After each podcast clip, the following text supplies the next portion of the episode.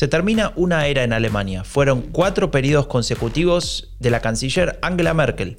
Es un final anunciado, planeado, programado, como muchas cosas en este país. Pero también es un escenario inestable, polarizado, complejo, como otras cosas en este país. ¿Y sabes qué? Esta es una combinación genial, o al menos a Raúl Gil y a mí nos encanta porque nos permite hablar de una de las cosas que más nos divierte, la política. Y en este podcast vamos a hacer lo que hacemos desde hace casi una década con Raúl. Hablar, analizar, discutir sobre política alemana, pero en español. Yo soy Franco de Ledone y esto es el fin de la era Merkel.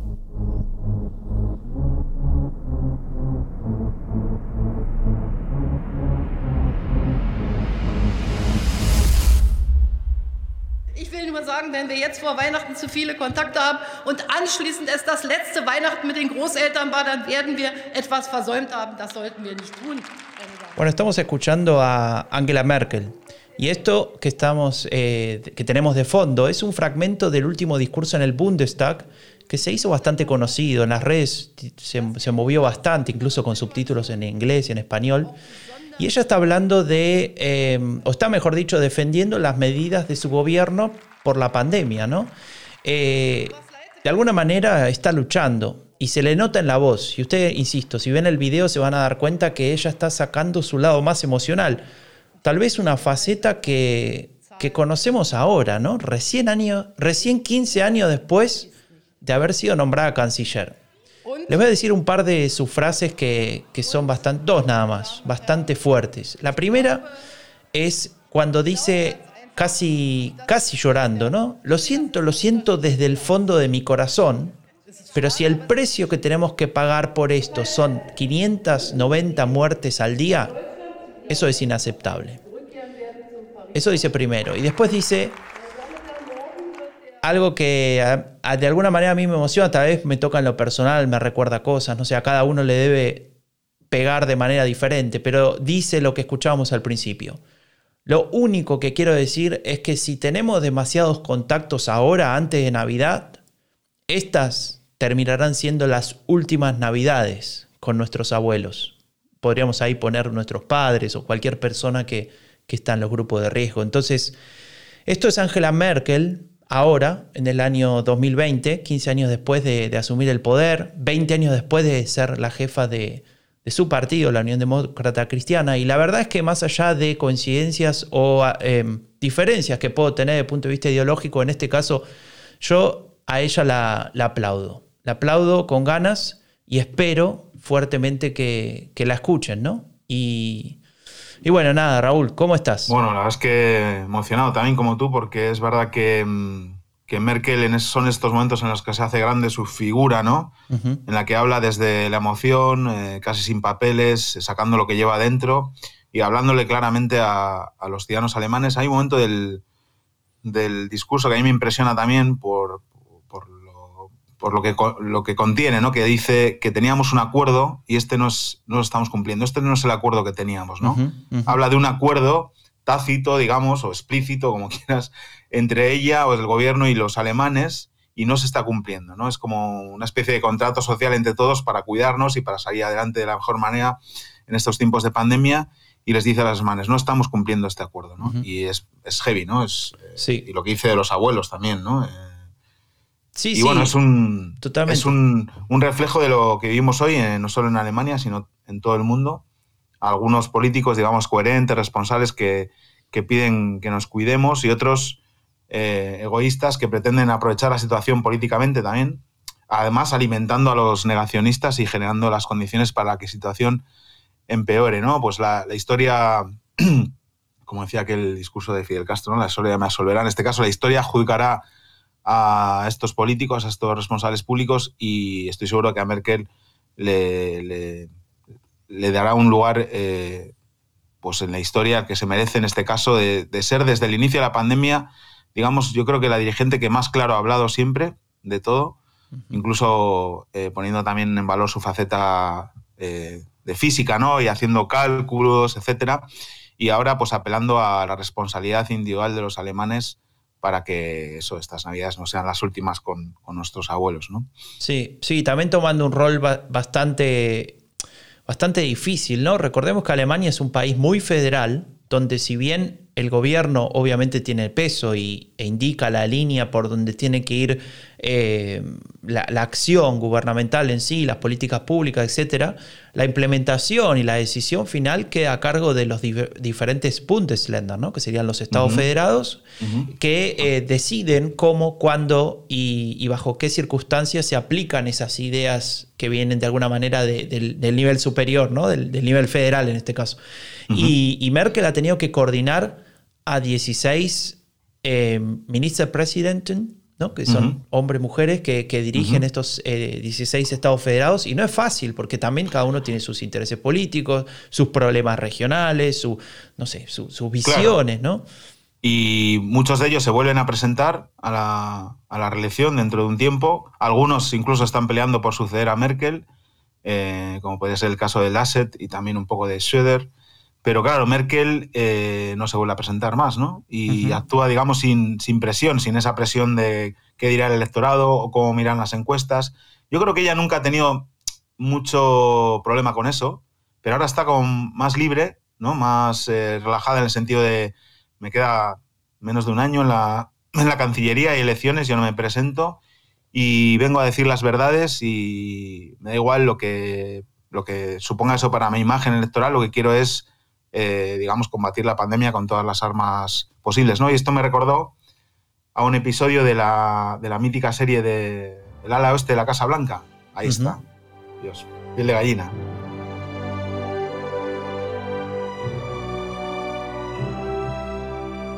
Impresionante. ¿Qué te recuerda, Raúl? Bueno, me trae muchos recuerdos, pero bueno, para que nuestros oyentes entiendan la dimensión eh, de esto, hubo un momento en que si veías tres veces las siete temporadas de esta serie, te, la, te lo convalidaban como un máster en comunicación política electoral. te lo juro, hay gente que.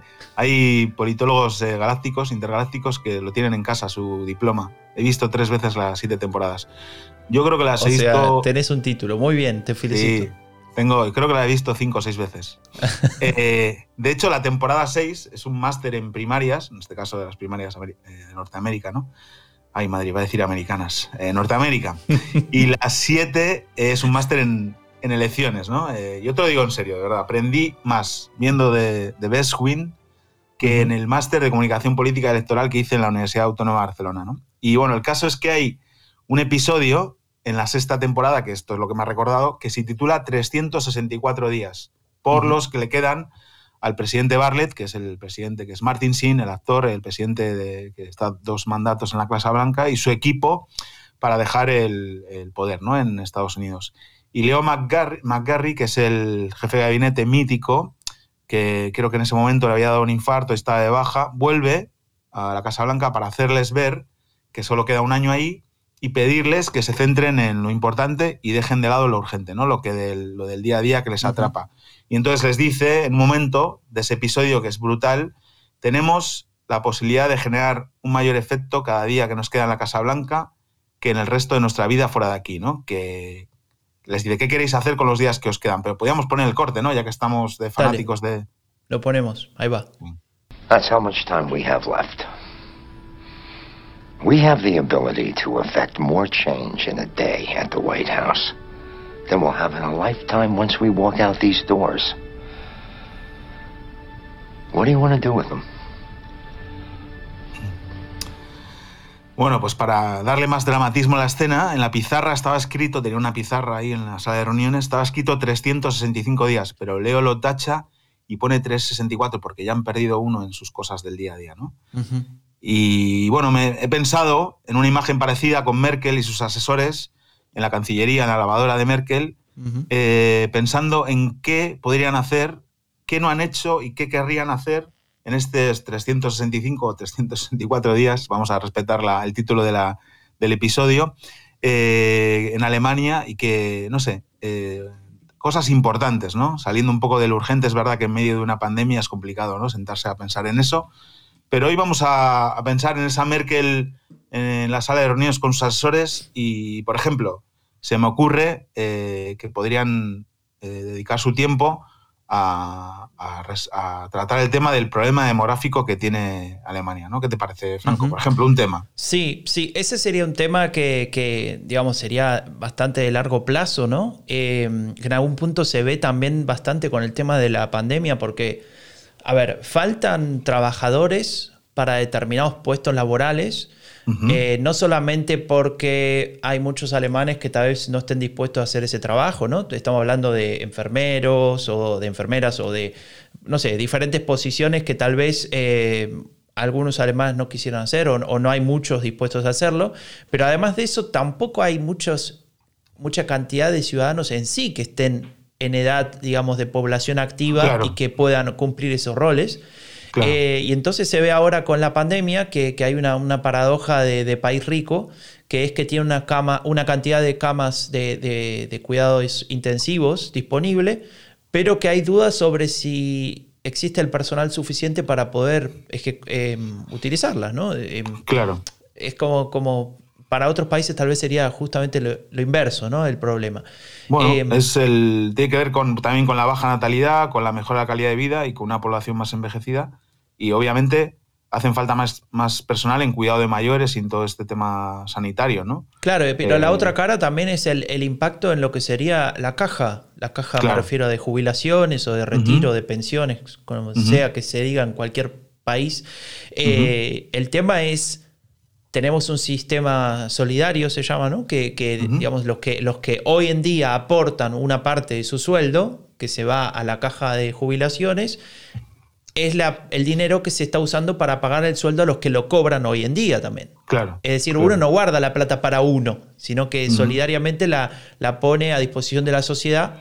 Eh, y después, cuando, confiando en que cuando uno es mayor, va a suceder lo mismo, que va a haber jóvenes pagando de su sueldo una parte para que uno pueda tener su, su jubilación. Ahora. y, ese cálculo lo, lo, tienen hecho, el cálculo de, en Alemania. ¿Cómo sería?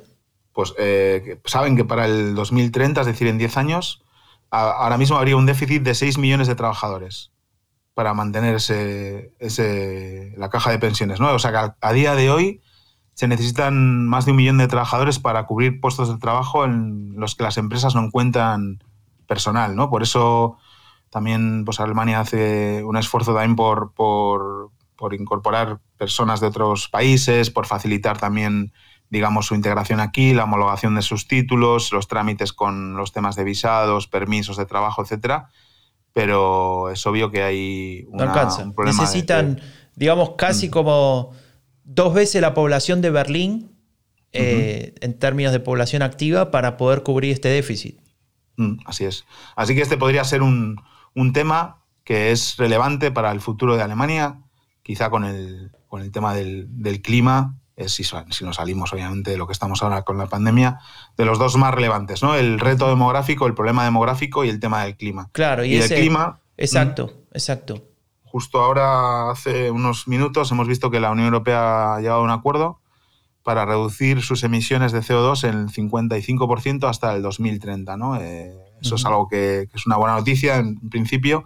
El gobierno federal, sabes que el año pasado, en 2019, aprobó un plan con, para el tema del clima, con 70 medidas y no sé si 54 mil millones de euros hasta 2023 también, un plan para cuatro años, y que era también iba en, ese, en esa, en esa línea de reducción del 55% de, de las emisiones del CO2. Y bueno, muchos, en su momento muchas organizaciones ecologistas lo criticaron porque no, que no se iba a lograr el objetivo y hablaban de que tenían que, que acelerar la eliminación del carbón, que los coches tendrían que ser eléctricos y, revisar la política agrícola, ¿no? Por, que pasaba por reducir la producción de carne. Son, son temas que, están sin resolver en, Alemania y que, que, Merkel, que en su día se, situó como la canciller del clima, ¿no? Cuando, todo, cuando pasó lo de Fukushima y dio un giro también en su, en su política, pues tiene que afrontar. Y ahí hay temas también importantes como es el tema de la transición justa, ¿no? Porque, claro, mm el abandono de, energías, digamos, eh, con combustibles fósiles, como puede ser el, carbón, hace que en lugares de Alemania clásicos, por ejemplo, como la cuenca del Ruhr, aumente el desempleo y eso también aumenta, crece los, eh, el apoyo electoral a AFD, que esto, de esto ya hemos hablado, ¿no? Que, muchos trabajadores se quedan en desempleo, su identidad como trabajador desaparece y buscan su identidad en el, tema nacional, que es lo que AFC propone. Y, por eso es importante que en muchos países lo están haciendo también en España, la verdad, hay que decir, toda esta estrategia de transición justa, ¿no? Que la transición ecológica y energética no deje a nadie atrás, ¿no? Y bueno, este podría ser otro, otro de los proyectos grandes, ¿no? De, sí, Merkel. sí, ahí, por, digamos, en, en, el caso de la Unión Europea, con, el, triunfo de Ursula von der Leyen, que justamente fue durante mucho tiempo miembro del gabinete de los diferentes gobiernos de Merkel, eh, ella pone en su discurso de, apertura o de, o de asunción, eh, ella dice, bueno, yo quiero que Europa sea cost neutral, ¿no? O sea, que no produzca que produzca cero emisiones, ¿no? Es que sea el primer continente que lo logre. Y entonces, bueno, después viene la pandemia y eso queda un poco oculto, pero en principio es la línea de la Unión Europea la que lleva Alemania. Y Alemania también tiene ahora los seis meses de la presidencia de la Unión Europea. Entonces, tal vez ahí Merkel tendría una buena, una buena oportunidad. El, tema es, como vos decís, que la corren por izquierda o por derecha. Es decir, los que quieren más, más y más, más, más cambios, más reformas o, más, más eh, sí, recortes a estas emisiones y los que quieren conservar lo que está, ¿no? Por diferentes razones. Y déjame agregar a lo que dijiste, la, propia presión que puede venir del lado de su partido o la propia presión que puede venir de diferentes lobbies eh, muy importantes. O sea, la industria automotriz, por ejemplo, que, recibió un golpe fuerte, ¿eh? porque cuando fue el escándalo de esta manipulación de emisión de gases que hizo todo el, el concern, los diferentes, digamos, corporaciones que estaban todas de acuerdo, alemanas, en, falsificar resultados de emisiones, ahí quedaron golpeados, ahí ya no pueden defender tanto su posición, pero no dejan de ser súper fuertes en ese sentido y, pedirle a todos que cambien al mundo de los autos eléctricos no, no es un tema que se puede hacer de manera tan sencilla de un momento a otro, ¿no? Especialmente teniendo en cuenta que las empresas de autos son las que, las que más dinero eh, o de las que más dinero le pagan a los partidos políticos. Mm, también eso, claro, obviamente los lobbies hacen su papel y luego todos los empleos actuales eh, no pueden tener, digamos, es difícil que tengan eh, la capacidad de digitalizarse o de renovarse en el sentido de, hacerse más sostenibles y bueno, obviamente se van a perder puestos de trabajo y hay que ser capaz de, de, también dar formación a esas personas que se quedan sin empleo para que puedan asumir otros puestos de trabajo, no dejarles en la estacada o yo qué sé, eh, mandarles a, recibir ayudas sociales sin más porque, porque ese, eso tiene un coste social muy, muy alto, ¿no? Pero bueno, de costes sociales muy alto podemos hablar de otro de los temas mm. que, podría afrontar Merkel, ¿no? Que es el de, la, el de las heridas eh, sin, cerrar de la reunificación alemana, ¿no? Bueno, alrededor de, de, dos tercios de los alemanes del este, es decir, de la vieja RDA o donde estaba la vieja la RDA, consideran que son ciudadanos alemanes de segunda. Esto lo dijeron en varias encuestas el año pasado, cuando, cuando se hacía el exit polls de las, em, luego de las elecciones regionales, pero también es algo que se viene dando con diferentes números, pero bastante, números bastante altos, diciendo, bueno, nosotros nos sentimos perjudicados en relación al oeste. Allá se gana más, eh, acá es más difícil hacer todo, y uno de los elementos más importantes que, creo que, es, que, es un impacto fuerte desde el punto de vista simbólico es que las élites a todo nivel, es decir, en, cada una de las áreas, política, justicia, en las empresas, en cada una de las áreas donde mires, las élites están compuestas en las universidades por personas que nacieron o vienen del, e, del oeste del país, incluso en el este también. Eh, esto, esto está eh, estudiado, hay, hay, muchos libros que hablan del tema, muchas investigaciones. También hace poco salió un libro de, de, Sasha Kowalczuk, que es un autor eh, alemán que escribe sobre esto en su libro Die Übernahme. Y él explica que la cantidad de, o el porcentaje, mejor dicho, de, de ocupación de los lugares de élite en la propia Alemania del Este es mínima para los ciudadanos que nacieron ahí. Eh, entonces, claro, ahí se produce como una especie de distancia eh, entre, bueno, los que toman las decisiones no vienen de acá.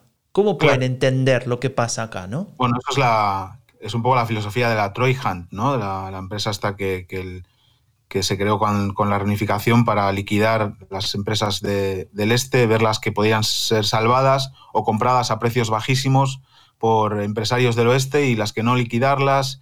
Eh, obviamente eh, todas eh, fueron las que merecían la pena fueron compradas o, asumidas por empresarios del oeste y, ahí nace no esa también de esa manera de gestionar la reunificación económica. Nacen también muchos de los agravios actuales no de, eso que comentas de, las élites. Dos tercios que se consideran ciudadanos de, segunda es muy heavy es muy fuerte mm. ¿eh? para un país que dice que lleva reunificado pues tantos años no o que, lleva reunificado tantos años. Entonces yo pensaba proponerle a Merkel ya que estamos en este programa que le estamos eh, asesorando un poco sobre sus últimos días, que crease, no sé, una figura tipo, en España existe, ¿no? Alto comisionado eh, para reparar los daños emocionales de la reunificación alemana. Claro, existe algo, algo que en ese sentido, ¿no? Que es el Ostbeauftragte, que de alguna manera intenta generar esa integración y qué sé yo, pero si uno mira los números directamente, no, ¿Conoces al Ostbeauftragte? ¿Cómo? ¿Le conoces al Ostbeauftragte? yo no sé quién es ni lo que hace, la verdad. Bueno, haciendo el podcast de la transición de la era Merkel, eh, me acuerdo que estuve leyendo sobre él, pero si vos me preguntás ahora, en este mismo instante, cómo se llama, yo tengo que muy rápido teclear y buscar en Wikipedia cómo se llama. Imagínate, ¿tú crees que en algún eh, en, alguna de esas eh, colonias de pisos de la antigua RA de Lichtenberg saben cómo se llama y lo que hace? No, ¿no? Bueno, pues entonces por eso pasan estas cosas, ¿no? Bueno, ¿no? vos fuiste ahí a ver, capaz que hay cuadros del tipo en las escuelas y no te... Seguro. No, esto es, es, es recurrente, además está sin cerrar. Y en lugar del SOLI, que es este impuesto que pagan los estados del oeste para, digamos, compensar a los del este por su economía más débil o por su problema de desempleo, que es un tema económico, no se trata solo de tema económico, es también ¿no? de reconocimiento y de eso que dices tú de las élites, ¿no? Al final eh, llegaron los, la élite del oeste y se apoderó de, digamos, los lugares de decisión del este. ¿no? Ellos querían eh, que acabase la dictadura para votar, para decidir, que bueno, pudieron decidir y votar, pero al final una parte de ese poder de decisión les fue arrebatado, ¿no? Y eso sigue así. Y de ahí vienen pues estas cosas que pasan, que AFD ahí tiene un eh, graneo de votos muy, muy grande. Y yo, yo creo que deberían hacer un esfuerzo, Merkel, en, en el año que le queda. Además, ella viene del, del este, ¿no? Y en el año que le queda para, trabajar este tema de la reparación, ¿no? Pero bueno, tenemos más temas que les podemos proponer. Algunos temas más, sí, bueno, em, a ver, hay, hay, varios, hay varios y tampoco vamos a poder recorrer todo lo que, lo que teníamos pensado. Eh, pero me parece interesante el tema, ya que se habla tanto en varios lugares del mundo eh, sobre esto, que es la cuestión de la violencia de género, ¿no? Eh, vos ahí habías encontrado unos datos interesantes para, para poner en, para poner en claro de qué estamos hablando en el caso alemán. Claro, para empezar, em, con respecto a España, ¿no? mi experiencia en España, en Alemania no es un tema del que se hable, es un tema menor, cuando en España es un tema que está muy presente, eh, de la denuncia de la, violencia de género. Aquí casi no se habla y se habla todavía en términos, digamos, antiguos, que están ya superados, como violencia familiar. ¿no? Eh, en España se pasó de esa violencia familiar hace tiempo a violencia de género y ahora se habla directamente de violencia machista. ¿no? En Alemania los datos nos dicen que todos los días, todos los días un hombre intenta matar a su actual o antigua pareja y cada tres días eh, muere una mujer asesinada por su pareja o su antigua pareja. ¿no? Es decir, que más de 100 mujeres son asesinadas cada año por sus parejas o antiguas parejas en Alemania. Es un tema eh, relevante, obviamente, eh, pero casi no se habla. ¿no? Sí que hay este mm, teléfono información para las mujeres que sufren violencia y todas las campañas que veo, institucionales sobre todo, eh, me recuerdan a hace 20 años lo que se hacía en España, ¿no? Eh, también es posible que tenga que ver, o obviamente tiene mucho que ver con que el movimiento feminista en Alemania es mucho más débil que en España, donde es uno de los países donde es más fuerte, o por ejemplo Argentina que estamos viendo en estos momentos, ¿no? La votación del aborto. Eh, pero en Alemania no hay un movimiento feminista fuerte. Estaría bien un día dedicarle un podcast a esto y hablar con alguna experta sobre este tema, que nos lo pudiera aclarar por qué. Pero es obvio que es un tema que es un problema en Alemania del que no se habla, del que se habla en términos, digamos, antiguos, superados ya en otros países, y no estaría mal que Merkel pudiera en estos últimos, eh, en este último año que le queda al frente de la Cancillería, impulsar este, eh, pues la lucha contra la violencia de género, la violencia machista, que como decimos acaba con la vida de, de, más de 100 mujeres al año en Alemania. ¿no? Sí, además de este tema que, estábamos eh, eh, mencionando respecto de la violencia em, en relación al género, eh, también tenemos que hablar de, un, problema bastante importante en Alemania que tiene que ver con la violencia relacionada a la extrema derecha o al extremismo de, derechas. Es, es un número muy potente si uno dice que desde el año 1990 más de 200 personas fueron asesinadas a causa de la violencia de la, extrema derecha, de los grupos más radicalizados, a veces son grupos, a veces son personas individuales, pero no dejan de estar motivados, eh, de tener motivaciones racistas, xenófobas, etc. Los últimos fueron los, los muertos eh, de Hanau, ¿no? No sé si recuerdan ese, ese asesinato eh, de, un hombre que fue con un arma y mató a nueve personas en, y después a su propia madre, ¿no? En un, en una, en un shisha bar, ¿no? De Kassel, ¿no? También. Mm. También hubo, bueno, hubo en Halle eh, la cuestión de en la sinagoga, ¿no? Y también el asesinato del político de la CDU en el, en el este de Alemania, que fue asesinado a sangre fría, eh, Walter Lübke. Y así ah. podríamos ir para atrás y, no sé, la, eh, fue acuchillada la, una, una, candidata a alcaldesa de, de Köln, ¿no? En Colonia. Y así podríamos ir, bueno, después yendo más hacia atrás, muchos casos de este tipo. Y, bueno, es un tema bastante importante y por suerte eh, hay una, una, movida, ¿no? Una política que, desarrolla ahora el gobierno respecto de esto. Bueno, sí, la semana pasada se aprobó una estrategia nueva contra la extrema derecha y el racismo, con un montón de, medidas, eh, mil millones de euros en cuatro años para formación política, protección de personas discriminadas y amenazadas, también para apoyar a entidades que trabajen en estos temas, sobre todo eh, asociaciones de migrantes, ¿no? que, trabajen contra el racismo, la discriminación.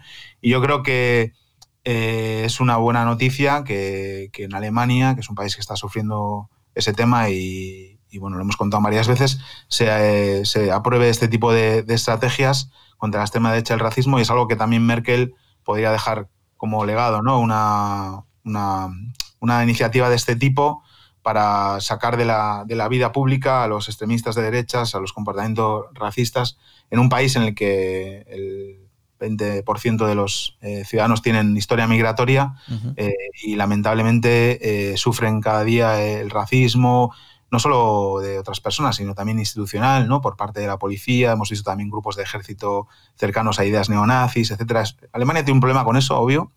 Y bueno, esta estrategia no sabemos si lo va a solucionar, pero al menos es un, paso, ¿no? Y bueno, habría muchos otros temas. Nos queda, a mí me hubiera gustado también hablar de, o proponerle a Merkel que trabaje para que haya más personas con, eh, más emigrantes eh, o personas con historia migratoria en la administración alemana, como funcionarios, como empleados públicos, porque, por ejemplo, en Berlín solo el 10%, uno de cada 10 lo son, mientras que la población es uno de cada tres, ¿no? Berlineses tienen historia migratoria. Eso a veces produce también discriminación y no entender digamos, no tener la empatía suficiente para entender los problemas de la gente que viene de otros países a, tener aquí una, un desarrollo de su vida profesional y laboral, eh, profesional y personal. Y luego también hablar de, la renta básica, ¿no? En lugar del HATFIA, que, o otros temas que seguro que a la audiencia les ocurren. Sí. Eh, eh, podemos pedirles en, que en redes sociales, una vez que publiquemos el, el podcast, obviamente si lo están escuchando es que ya está publicado, así que saludos a la audiencia. y, que se les ocurran más temas que Merkel en estos 364 días, como dice el, episodio del ala oeste de la Casa Blanca, pudiera hacer como fin de, su mandato. Y eh, nos ofrecemos a la canciller, por si necesita llamarnos ahí a la, lavadora de Merkel, a la cancillería, vamos eh, gustosos a contarle esto y muchas otras cosas más que le puedan ayudar. Déjame eh, agregar algo más que, hiciste vos ayer justamente, que tiene que ver con una encuesta en Twitter, ¿no? Eh, le preguntaste a, tus, a tus seguidores, vos porque sos, sos un influencer, ¿no? Entonces cuando pones una encuesta, plum, todo el mundo habla de eso. Eh, y habías preguntado, bueno, ¿cuál sería, en qué, en qué te centrarías vos si le tuvieras que decir a Merkel, bueno, tenemos que hacer esto? ¿Qué le dirías? Y ganó la renta básica por lejos, ¿eh? 43%. Sí, luego el cambio climático, luego las heridas de la reunificación y luego el problema demográfico. Bien, tengo, claro, tengo 5 millones de seguidores y la encuesta funciona bien. Sí, sí, está lo, va a usar la Unión Europea para desarrollar Leñe me ha llamado esta mañana, pero justo estaba con el podcast y no podía, no podía hacerla. Luego le, luego le bueno, Raúl, con esto vamos llegando al final de este episodio. Eh, nos vemos en una semana, como siempre. Vamos a tener una invitada especial, tal vez, o un invitado especial la semana que viene. Ya, ya les contaremos por las redes. Muchas gracias por estar ahí, por los mensajes, por, por los comentarios que nos, que nos dan todavía más ganas de seguir haciendo el fin de la era Merkel que lo pueden escuchar en Spotify, en Apple Podcast, en cualquier plataforma, estamos en todas. Suscríbanse, cuídense mucho y nos vemos la próxima semana.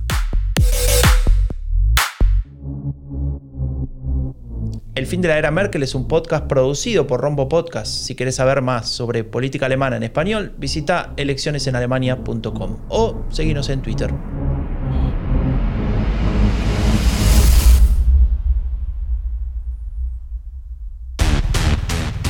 Raúl. Dime, Franco. Ya asumiste que se acabaron las copas de Europa para el Barcelona, ¿no? Uf, la asumí hace tiempo. No es que ya ni, ni, ni leo los periódicos, Franco. bueno, tampoco es que leías marca antes, ¿no? No, no. Leía el mundo deportivo, que es peor. Chao, Raúl. Chao.